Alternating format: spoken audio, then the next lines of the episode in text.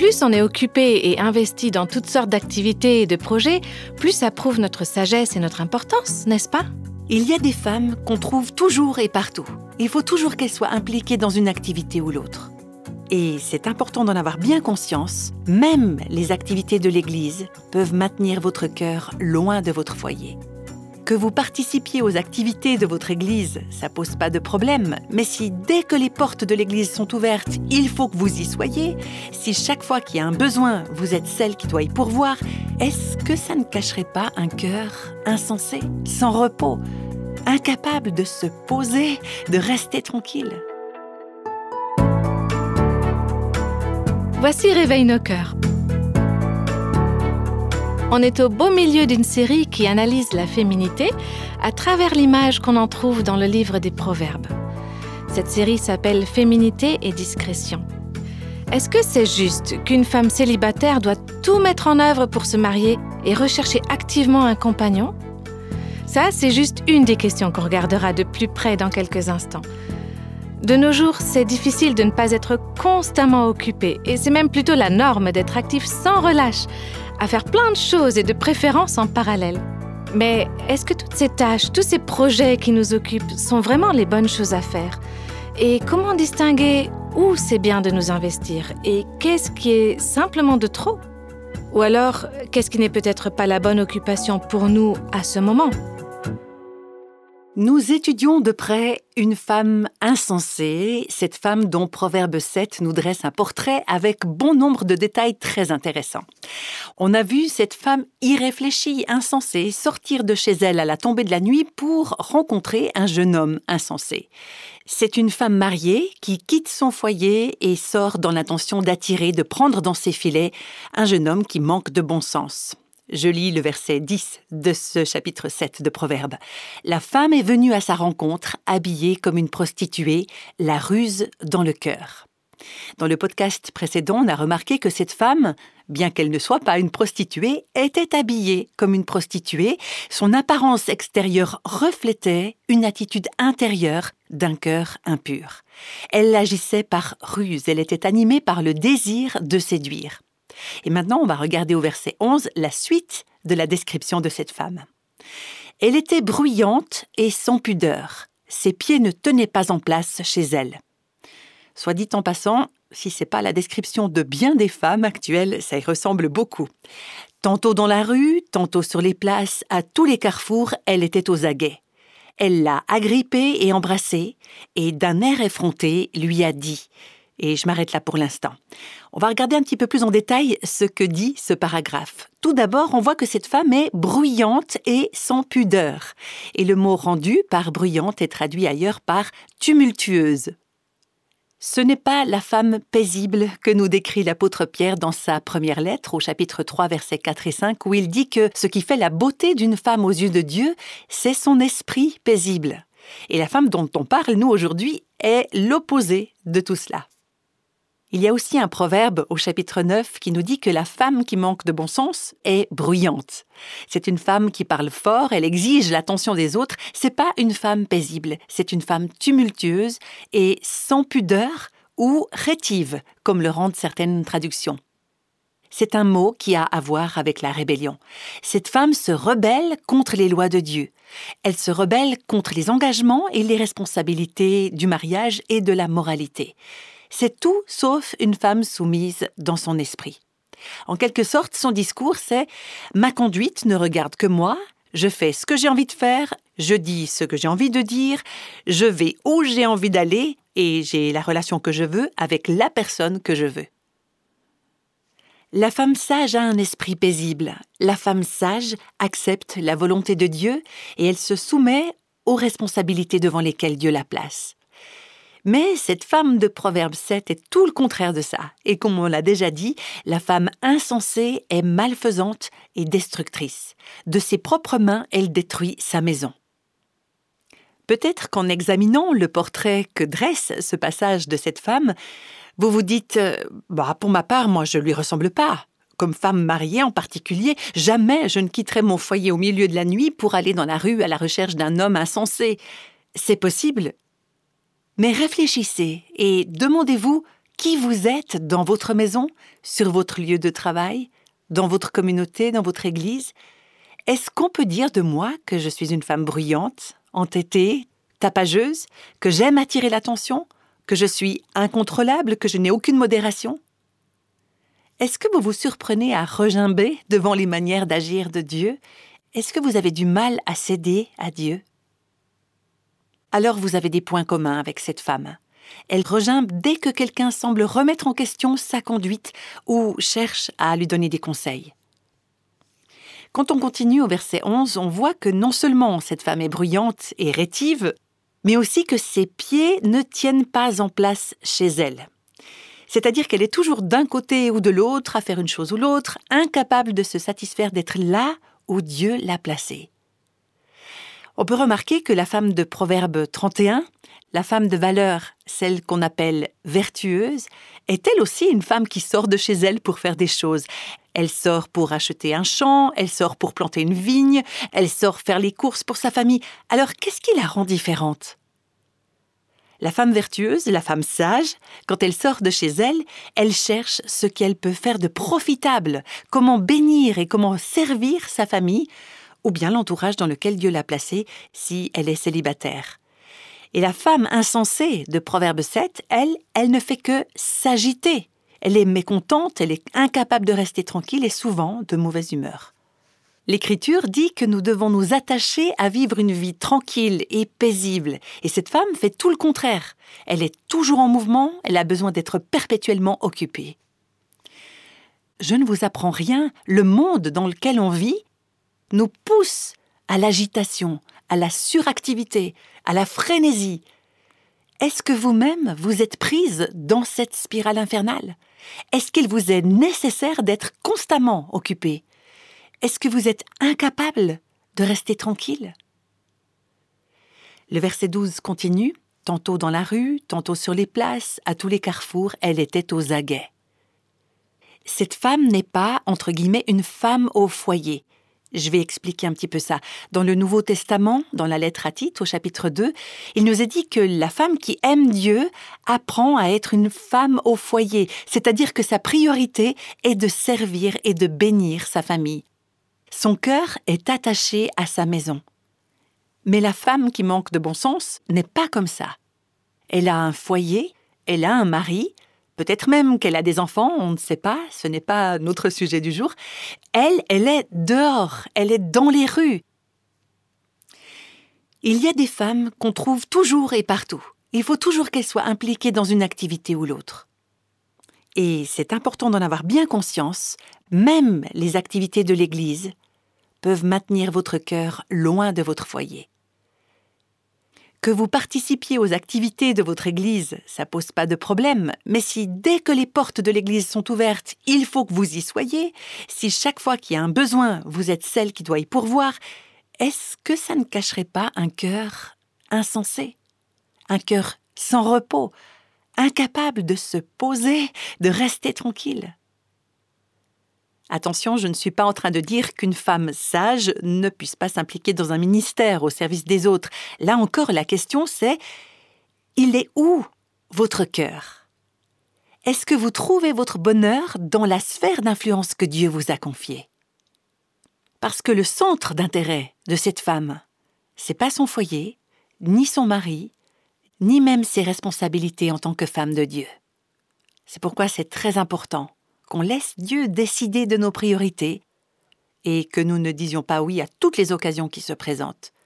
Regardez cette femme, tantôt dans la rue, tantôt sur les places, à tous les carrefours, elle est aux aguets. Elle guette, elle est prête à se jeter sur sa proie. Dans son cœur, elle est vraiment sortie pour ça. C'était son intention, attirer les hommes. Bien sûr, vous n'êtes peut-être pas consciente que votre cœur a des intentions comme ça.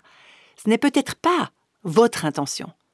Mais si vous avez cet esprit sans repos, agité, bruyant, entêté, vous risquez fort de développer une attitude de cœur chargée d'intentions troubles vis-à-vis des hommes. Notez bien, elle est aux aguets à tous les carrefours.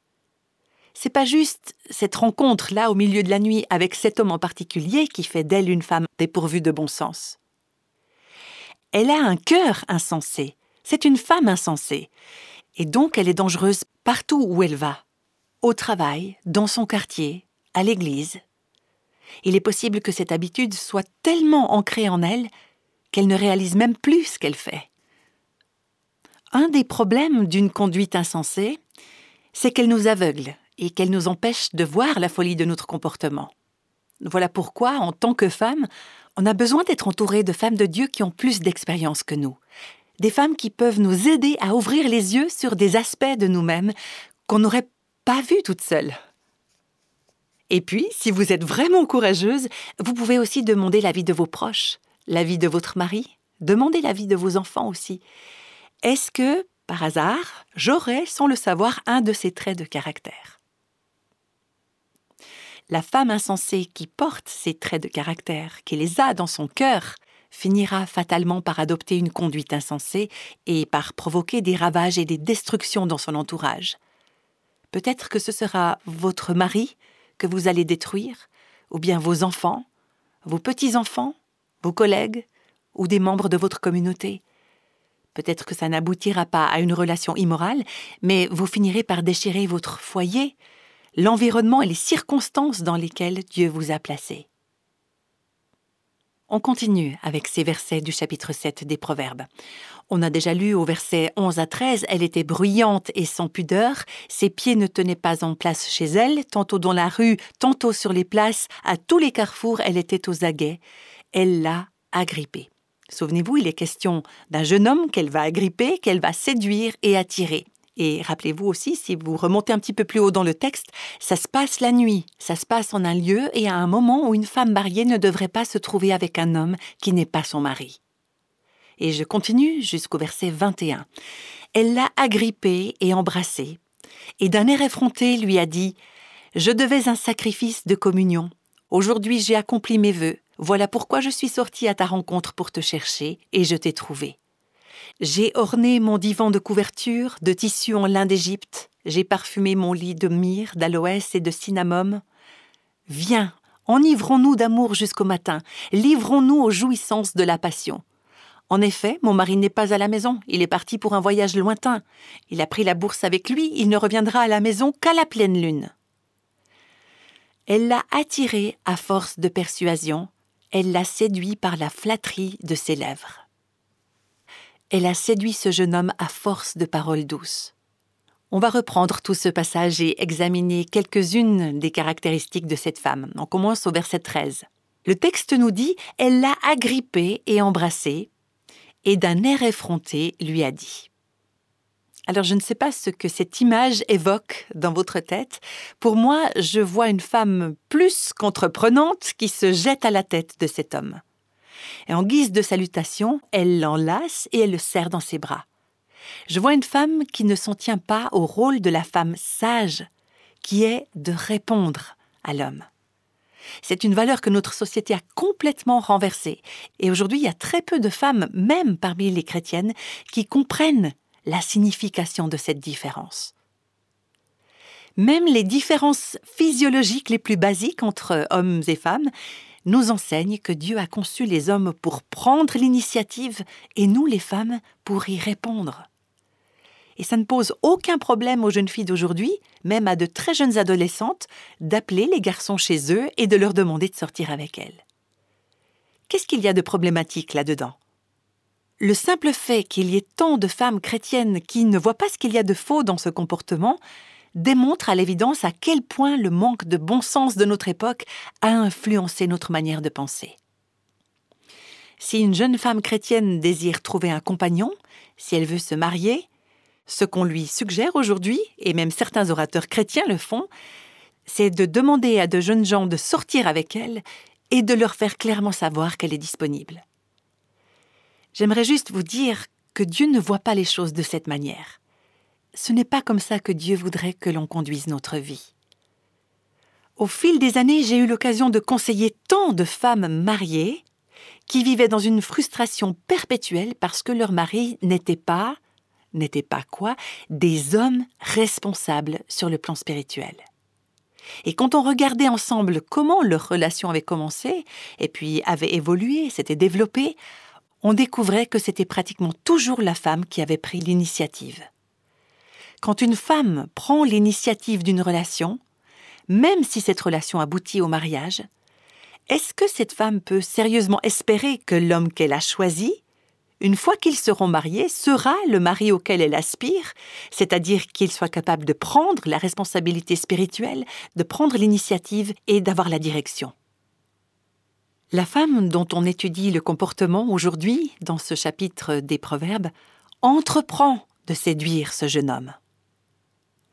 La femme qui cherche à séduire déclare en fait ⁇ Je ne fais pas confiance à Dieu ⁇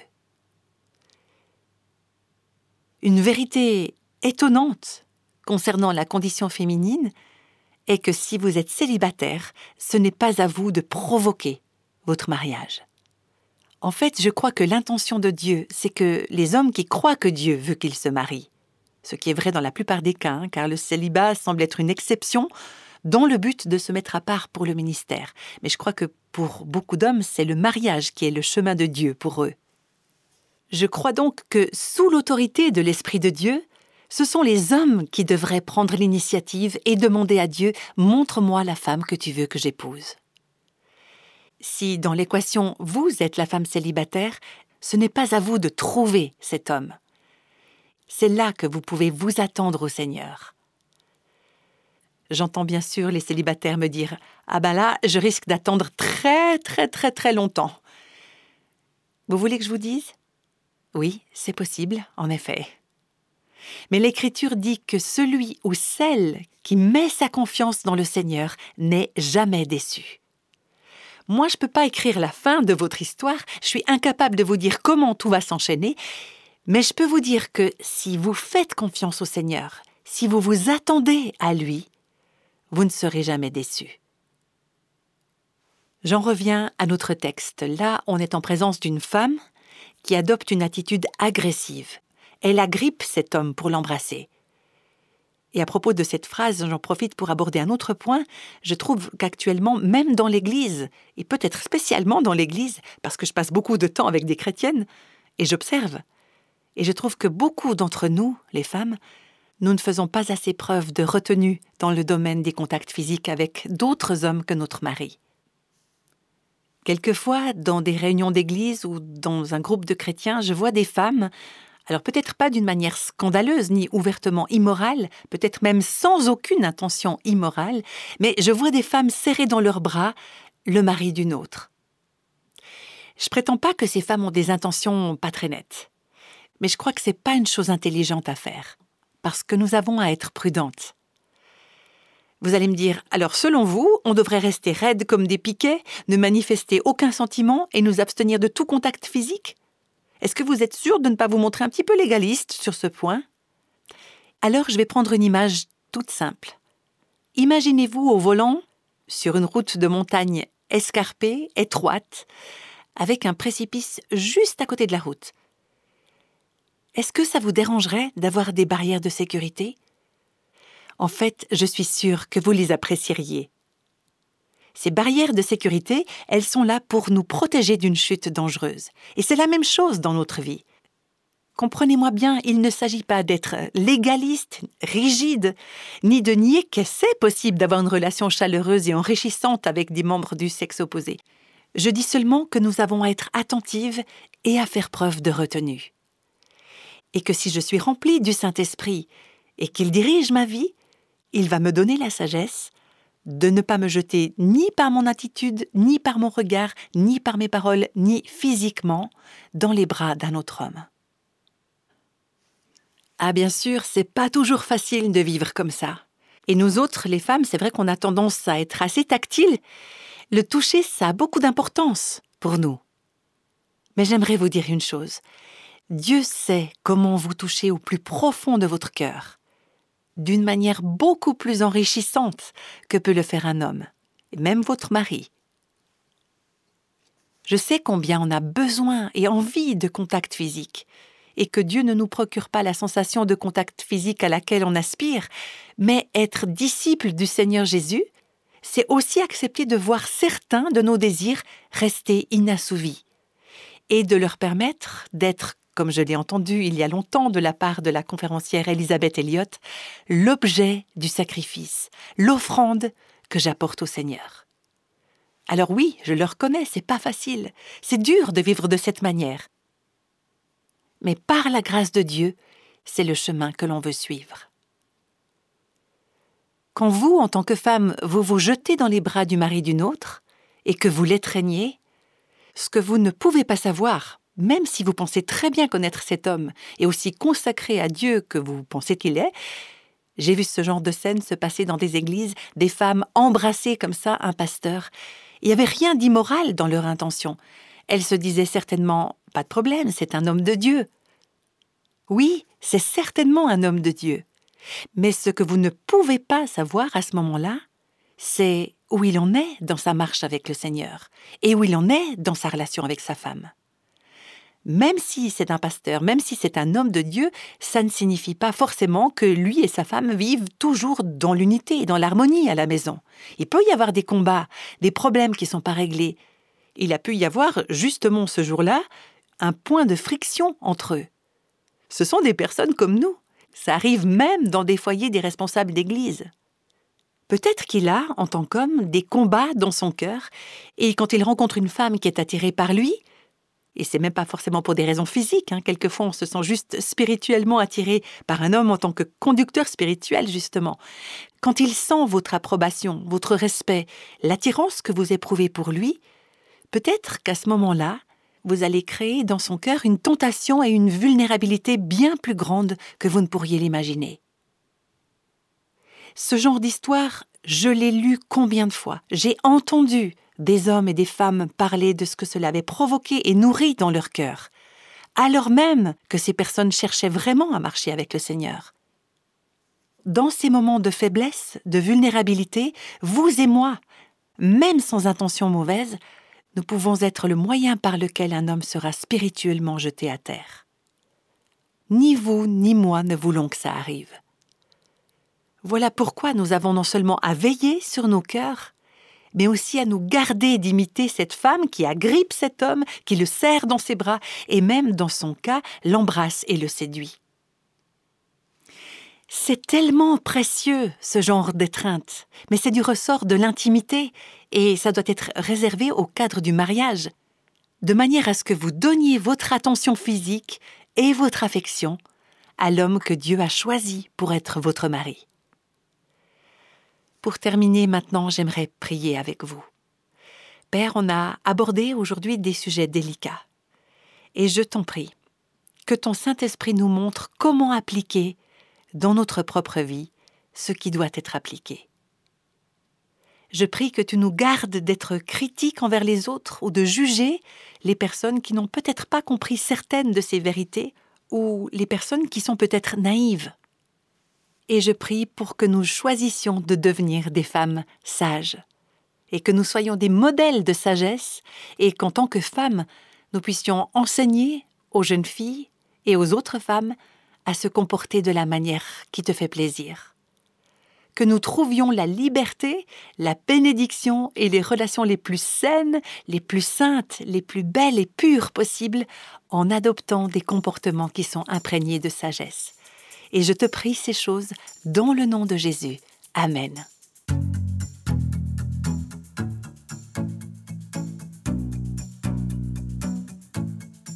Cet enseignement a pour but de nous aider à devenir des femmes sages. On entend et on lit tellement de conseils, excusez-moi, mais vraiment stupides adressés aux femmes. Et ça me rend doublement reconnaissante d'entendre des conseils bibliques et fiables se réveiller nos cœurs. La prochaine fois, on apprendra pourquoi une femme pleine de sagesse a une vision à long terme dans le domaine des relations. Même dans un mariage difficile, on peut expérimenter l'action puissante de Dieu je vous invite à nous rejoindre pour continuer à découvrir ensemble ce qui différencie l'approche d'une femme sage de l'approche d'une femme irréfléchie et en particulier par rapport au mariage. On réfléchira à toutes ces questions dans le prochain podcast et je me réjouis de vous y retrouver. À bientôt!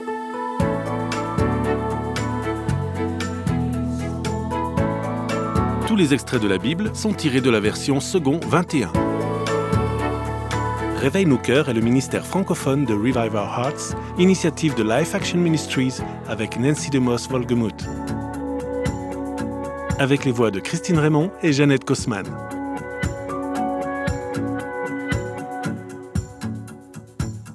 Quelle que soit la saison de votre vie, Réveille nos cœurs vous encourage à trouver la liberté, la plénitude et à porter du fruit en Christ.